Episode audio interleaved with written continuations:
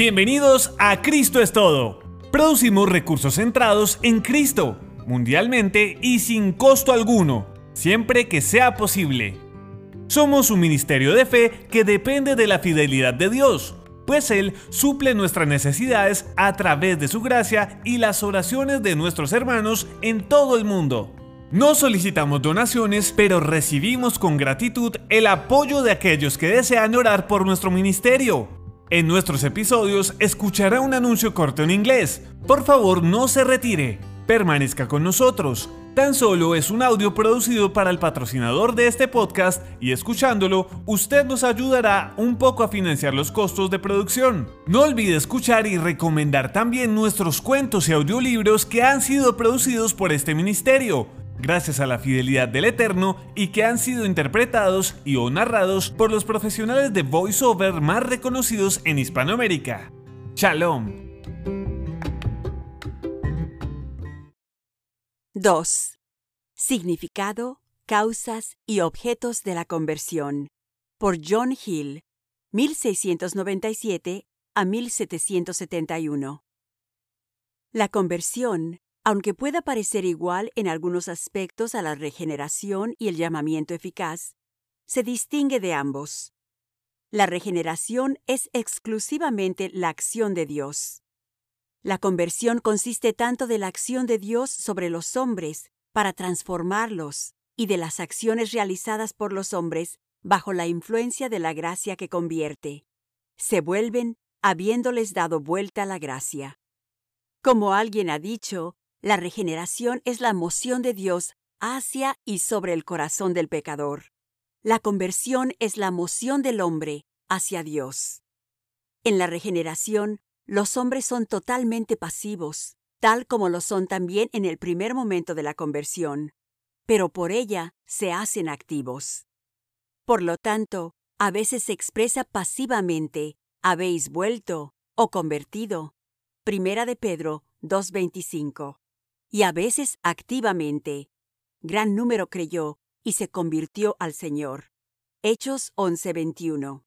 Pero cuando el cuerpo de la gente judía se convierta al Señor, lo cual se refiere a su conversión en los últimos días. Segunda de Corintios 3:16. El llamamiento eficaz es el llamado a los hombres de las tinieblas a la luz. Y la conversión responde a ese llamado y es el volverse auténtico de los hombres de lo uno a lo otro. De modo que propiamente la conversión puede ser considerada distinta de la regeneración y del llamamiento eficaz. Respecto a lo cual podemos comentar, primero, ¿qué es la conversión y dónde radica? La conversión a la cual nos estamos refiriendo no es 1. externa, una que radica únicamente en la reforma exterior de la vida y la forma de comportarse, como los ninivitas. Porque es posible que no haya acontecido una conversión interior, como en el caso de los escribas y fariseos, por lo que uno puede apartarse y regresar a su antigua manera de vivir. En cambio, cuando es correcta y auténtica, es el fruto y efecto de una verdadera conversión, no solo algo externo. 2 tampoco es meramente doctrinal o una conversión de nociones equivocadas, infiltradas en una serie de doctrinas y verdades que coinciden con las escrituras. Así eran los hombres en la antigüedad, que se convertían del judaísmo y paganismo al cristianismo, pero no todos que así se convertían en un sentido doctrinal eran conversos auténticos y reales. Algunos tenían la apariencia de piedad sin tener el poder de ella. Vivían y llevaban el nombre de cristianos, pero estaban muertos y no se habían convertido. Por lo tanto, la acción de recobrarse de los que profesaban una religión de errores en la que habían caído, reconociendo la verdad, se llamaba conversión. Santiago 5, 19 y 20. 3. Tampoco lo es la restauración del pueblo de Dios de los retrocesos a los que están sujetos, cuando se les llama de un modo muy conmovedor e inoportuno a volver al Señor. Jeremías 3, 12, 14 y 22. Oseas 14, 1 al 4. Igualmente en el caso de Pedro, cuando se dio a la tentación y negó a su Señor y se recobró de ello, gracias a una mirada de Cristo, el Evangelio dice que fue una conversión. Lucas 22:32. En cambio, 4. La conversión bajo consideración es una obra de Dios verdadera, real, interna en el alma del hombre. Existe una falsificación de la misma que se manifiesta en algunos hombres que no se han convertido de verdad y que se asemeja a lo que siempre es evidente en los que se han convertido auténticamente, como ser un sentir de haber pecado y un reconocimiento acerca del mismo, un temor de la desaprobación divina por haber pecado, gran angustia por haber pecado, un pesar por ello, sentir humillación a causa de él y un abstenerse de hacerlo. Algo parecido a cada uno de estos sentires puede encontrarse en los inconversos, aunque su preocupación por el pecado es principalmente por lo malo que se deriva de él o que puede derivarse de él, y no el mal que hay en él.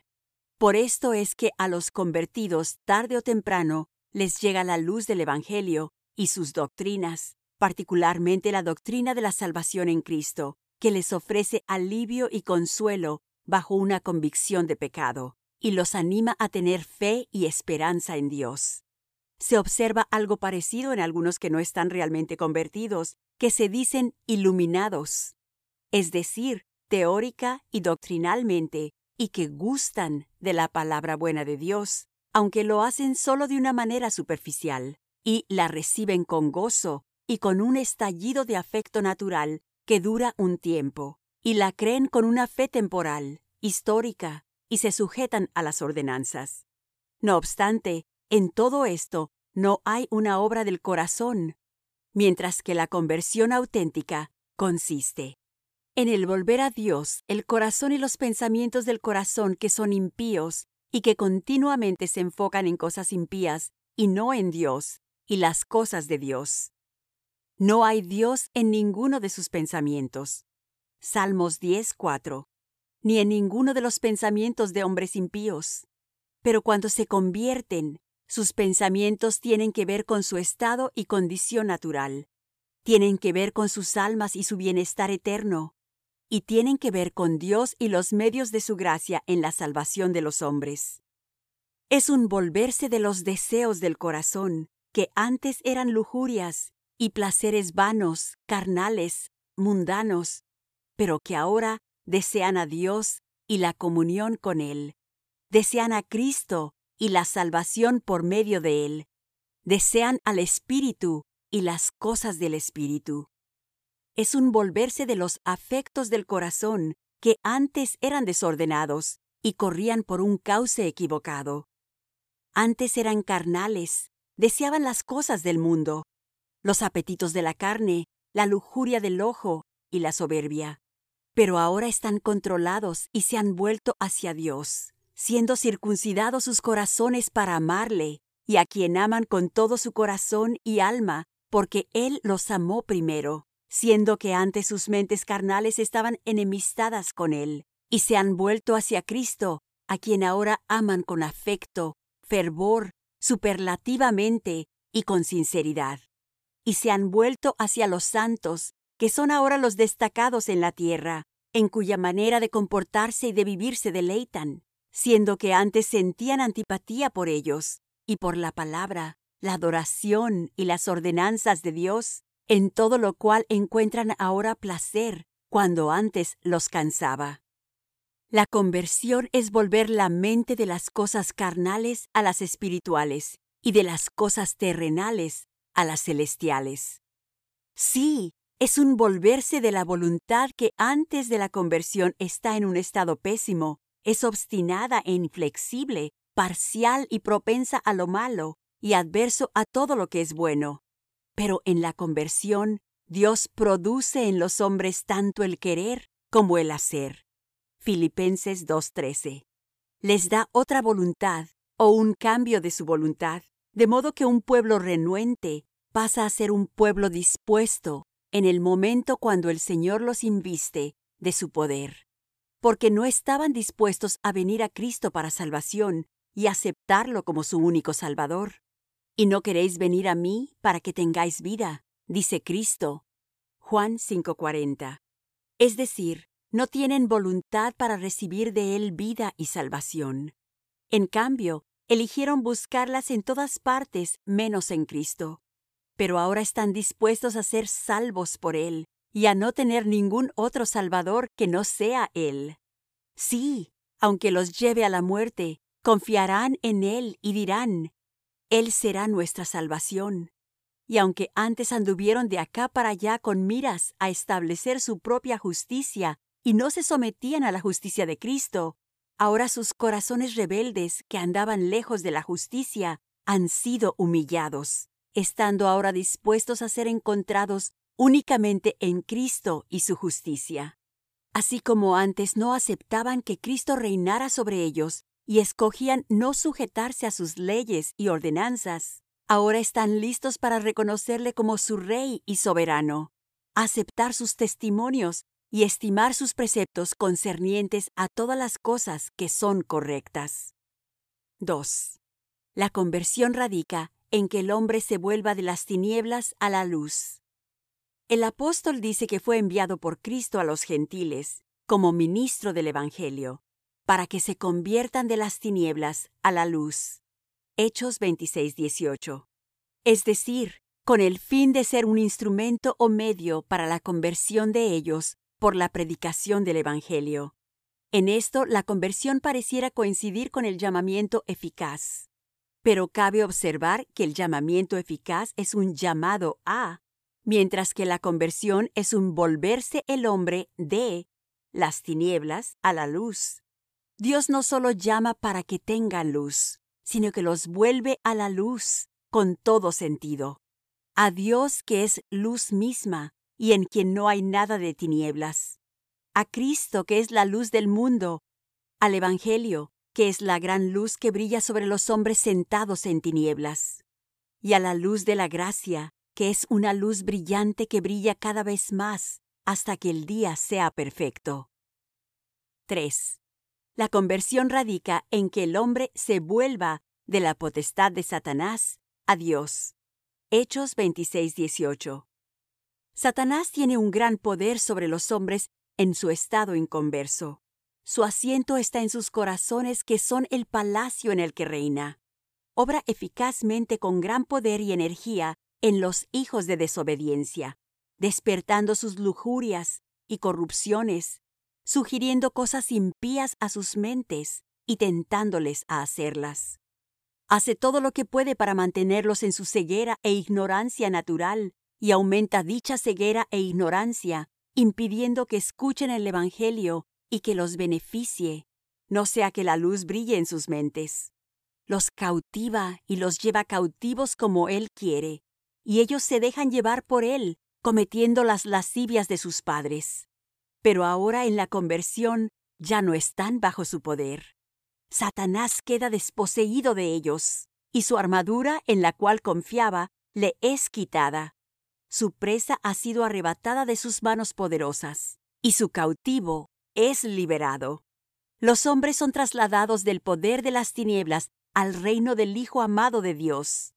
Y aunque no están libres de las tentaciones de Satanás, tienen la gracia suficiente que les ha sido dada para resistirlas hasta que Dios se complazca en salvarlos de ellas, lo cual pronto hará en virtud de ellos. Y como en la conversión son vueltos de él, Satanás, y vueltos a Dios, los que antes estaban sin éste, enemistados de la vida de él y extraños para él, ahora han vuelto al conocimiento de Dios para amarle, para confiar en él y para tener comunión con él. 4. La conversión radica en volver a los hombres de los ídolos para servir al Dios viviente. No meramente de los ídolos de plata y oro, de madera o roca, como antes, sino de los ídolos del propio corazón del hombre, sus lascivias y corrupciones, de las cuales el lenguaje del pecador convertido es. ¿Qué más tendré ya con los ídolos? Oseas 14:8. Esta es la bendición impartida en la conversión. A vosotros primeramente, Dios, habiendo levantado a su Hijo, lo envió para que os bendijese, a fin de que cada uno se convierta de su maldad. Hechos 3:26. En la redención, Cristo aparta las iniquidades de su pueblo por medio de cargarlas y de satisfacer sus demandas. Y en la conversión, Él, por medio de su Espíritu y gracia, los vuelve de sus iniquidades. Los vuelve de su amor a éstas a un aborrecimiento por ellas, tanto de pensamientos vanos como de acciones pecaminosas, del servicio y la carga de ellas al servicio de la justicia, del poder y dominio de ellas y sujeción a ellas, y del vivir en ellas, a una vida de santidad, y de las sendas de pecado a las sendas de la verdad y rectitud. 5. La conversión radica en volver a los hombres de su propia justicia a la justicia de Cristo. No de realizar obras de justicia porque tales convertidos son aptos y están sumamente capacitados y tienen la gran obligación de realizarlas, sino que se vuelven de depender de ellas para su justificación ante Dios y su aceptación por parte de Él. El Espíritu de Dios tiene que ser el que los convenza de la insuficiencia de su propia justicia, de lo imperfecta que es para justificarlos, y de la necesidad de la perfección y la plenitud de la justicia de Cristo, la cual si se vuelven a Él, la reciben, adoptan, toman y declaran como su justicia justificadora delante de Dios. Y esto requiere más que las enseñanzas humanas, porque aunque se dice que los pastores enseñan la justicia a la multitud, o sea, la justicia de Cristo, pero solo en forma instrumental y como el medio para hacerlo, es por la predicación del Evangelio que la revela, porque Dios es la causa eficaz de que se vuelvan a ella, porque aunque el Evangelio es su ministración, es el Señor quien tiene que acercarla a los duros de corazón, alejados de la justicia, y hacer que estén dispuestos a someterse a ella y anhelar ser hallados en ella. Los hombres, por naturaleza, no quieren despojarse de su propia justicia. Les pertenece, y la han tenido por largo tiempo, habiéndoles costado trabajo establecerla. No pueden aguantar que la destrocen. Con gusto se aferran a ella, se apoyan en ella aunque no siga en pie. Es su ídolo en el cual ponen su confianza, y quitarles esto es quitarles su Dios, como dijo Micaía cuando le robaron su ídolo. Tomaste mis dioses, ¿qué más me queda? Jueces 18:24. Como la conversión del hipócrita es más rara y difícil que la conversión del pecador depravado, nuestro Señor le dice a los escribas y fariseos que los publicanos y las rameras van delante de vosotros al reino de Dios. Mateo 21:31. Y que él mismo no había venido a llamar a justos, sino a pecadores al arrepentimiento. Mateo 9:13. 6. La conversión radica en que el hombre se vuelva al Señor activamente, bajo la influencia de la gracia divina. Y esta frase es a menudo expresada en las Escrituras, como en Isaías 10:21, Hechos 11:21, Segunda de Corintios 3:16. Estando los hombres totalmente convencidos de que no hay salvación en ninguno más que en Cristo y que es inútil esperarla en otro lugar. Después de haber inquirido mucho y buscado mucho inútilmente, se vuelven al Señor Jesucristo y confían únicamente en Él para ser salvos. Estando conscientes de su peligro, se vuelven conforme son dirigidos, alentados y capacitados por Cristo, el baluarte, donde están seguros de todo peligro y de todo enemigo. Habiendo sido sensibilizados a la insuficiencia de su propia justicia y de lo adecuado de la justicia de Cristo para ellos, se vuelven a Él como el Señor de su justicia, en quien toda la semilla de Israel es justificada y se gloria y estando totalmente satisfechos con la equidad de las leyes, reglas y ordenanzas de Cristo, se vuelven a Él como su Señor y dador de la ley, sometiéndose a sus mandatos, renunciando a todos los demás señores y su dominio sobre ellos.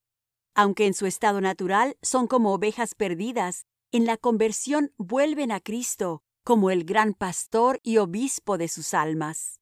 La parábola de buscar encontrar y traer la oveja perdida a su redil es una representación apropiada de la conversión de un pecador.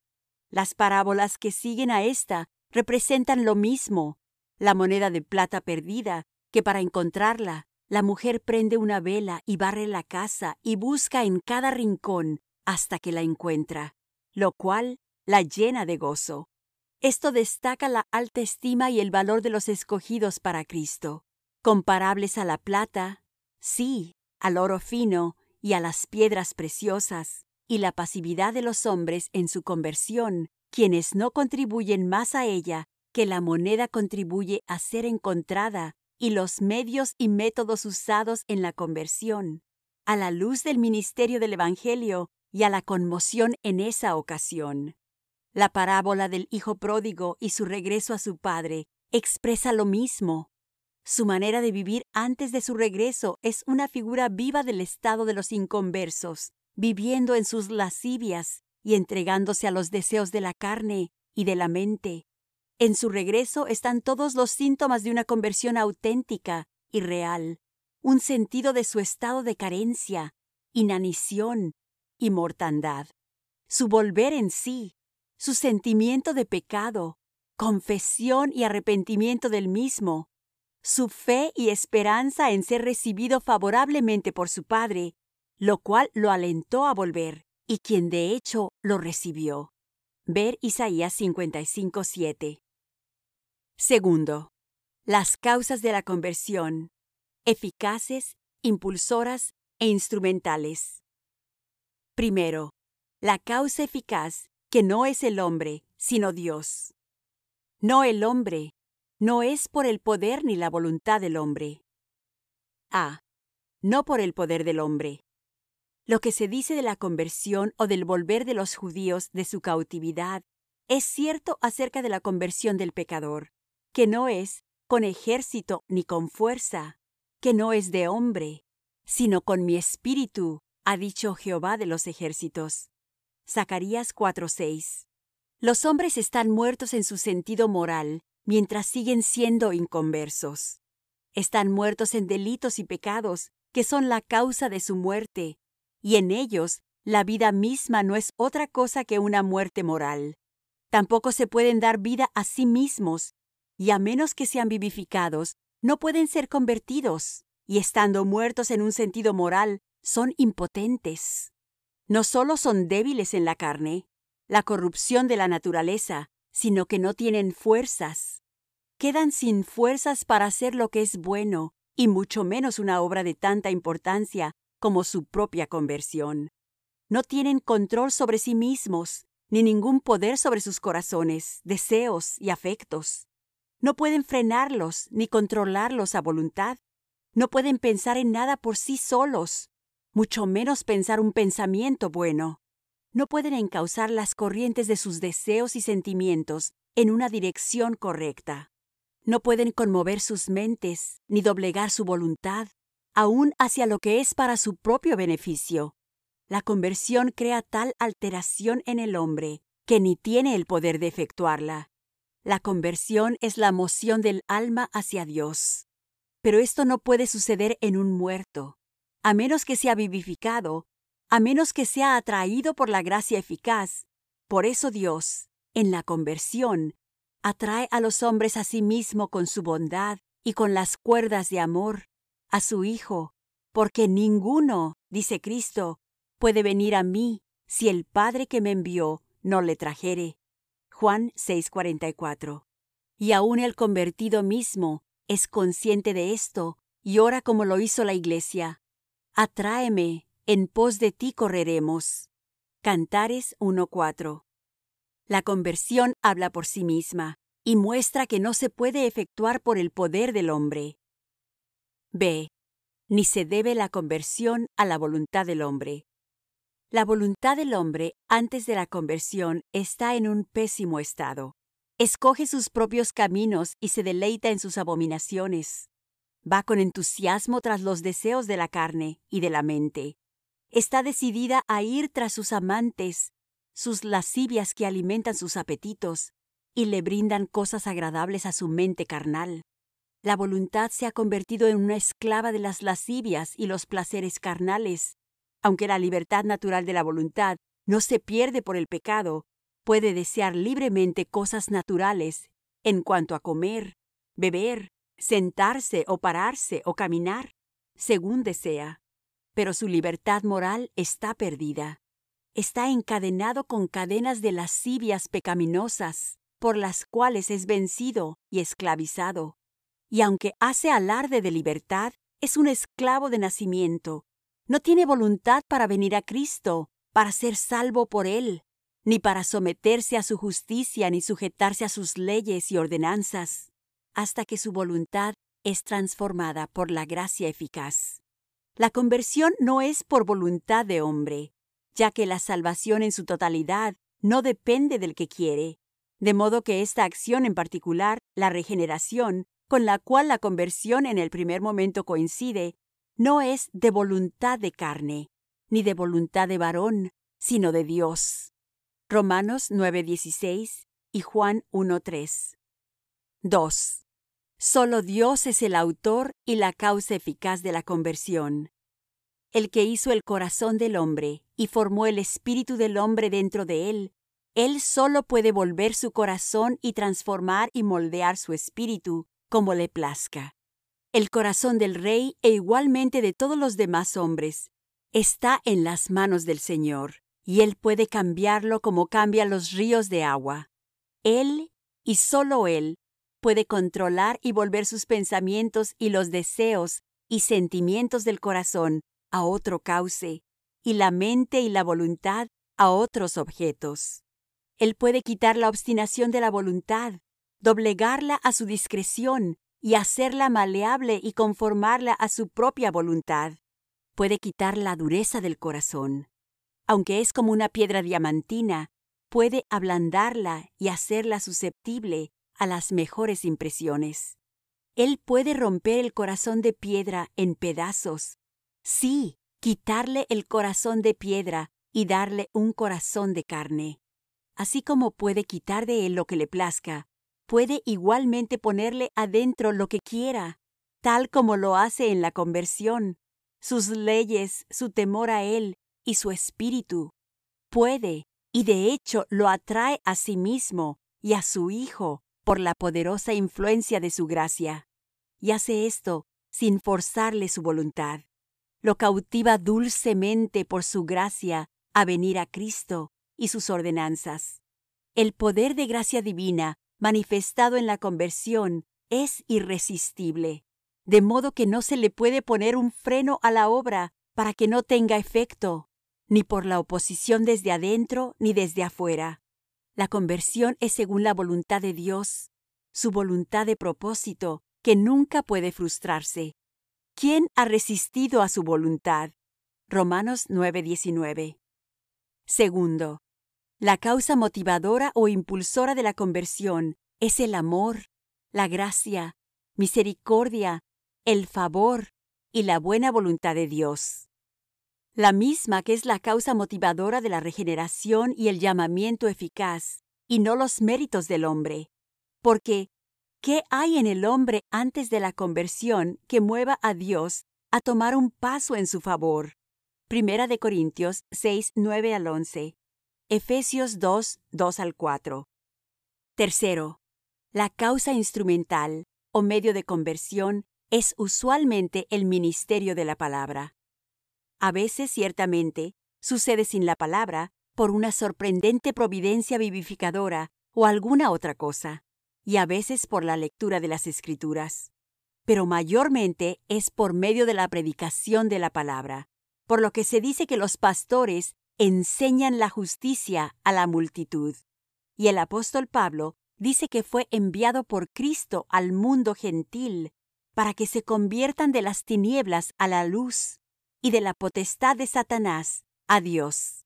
Hechos 26, 18. Esto se lleva a cabo por la predicación de la ley y del Evangelio. La ley de Jehová es perfecta, que convierte el alma. Salmos 19, 7 aunque quizá no la ley estrictamente hablando, sino que a toda la doctrina de la palabra a la cual se refiere aquí. Sin embargo, La predicación de la ley es utilizada por el Espíritu de Dios para convencer de pecado, porque por medio de la ley es el conocimiento del pecado. Romanos 3:20. Y por su intermedio, cuando penetra el corazón y la conciencia bajo su influencia, el pecado se ve excesivamente pecaminoso y el alma se llena de aflicción debido a él. Porque la ley produce ira. Romanos 4:15. Aunque algunos toman esto como algo más bien preparatorio para la conversión, en lugar de la conversión misma, algo que corresponde más bien al Evangelio, porque la fe es por el oír, y el oír por la palabra de Dios. Gálatas 3:2. Romanos 10, 8 y 17. Pero entonces, la predicación del Evangelio no es en sí suficiente para producir la obra de conversión en el corazón. Los hombres pueden oírla y no convertirse por ella ni recibir ningún beneficio, provecho y ventaja por ella, si viene en palabra solamente y no en la demostración del Espíritu y de poder. Cuando va acompañada del poder de Dios y es hecha poder de Dios para salvación, entonces es solo un instrumento y no un agente, porque ¿qué pues es Pablo y qué es Apolos? servidores por medio de los cuales habéis creído. Primera de Corintios 3:5. Tercero, el objeto de la conversión. No lo son todos los hombres, porque de hecho no todos se convierten. Ni parece ser el designio y propósito de Dios convertir a todos los hombres, ni da Él suficiente gracia a todos para que se conviertan, si así lo desean, porque no da a todos los medios de gracia, el ministerio externo de la palabra.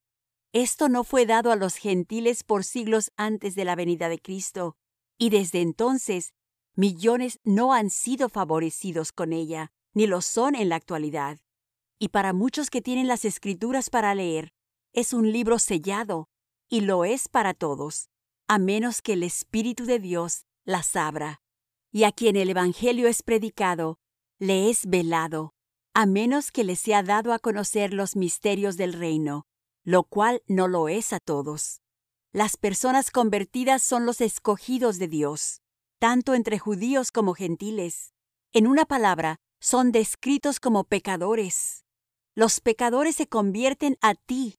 Salmos 51:13.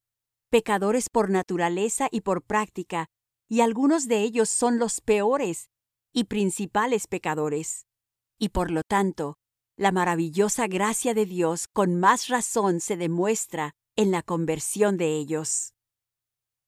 Obtenido de A Complete Body of Doctrinal and Practical Divinity, un cuerpo completo de divinidad doctrinal y práctica. John Hill, 1697 a 1771. Pastor bautista, teólogo y erudito bíblico, Nació en Kettering, Northamptonshire, Inglaterra.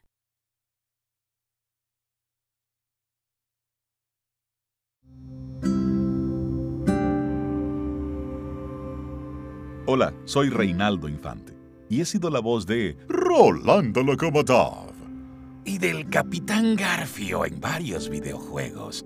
Y les invito a escuchar este nuevo audiolibro de la serie La Gran Cruzada Universal escrito por Felipe Chavarro Polanía, en donde desempeñaré al gran Maskell. Te envío un gran abrazo desde República Dominicana.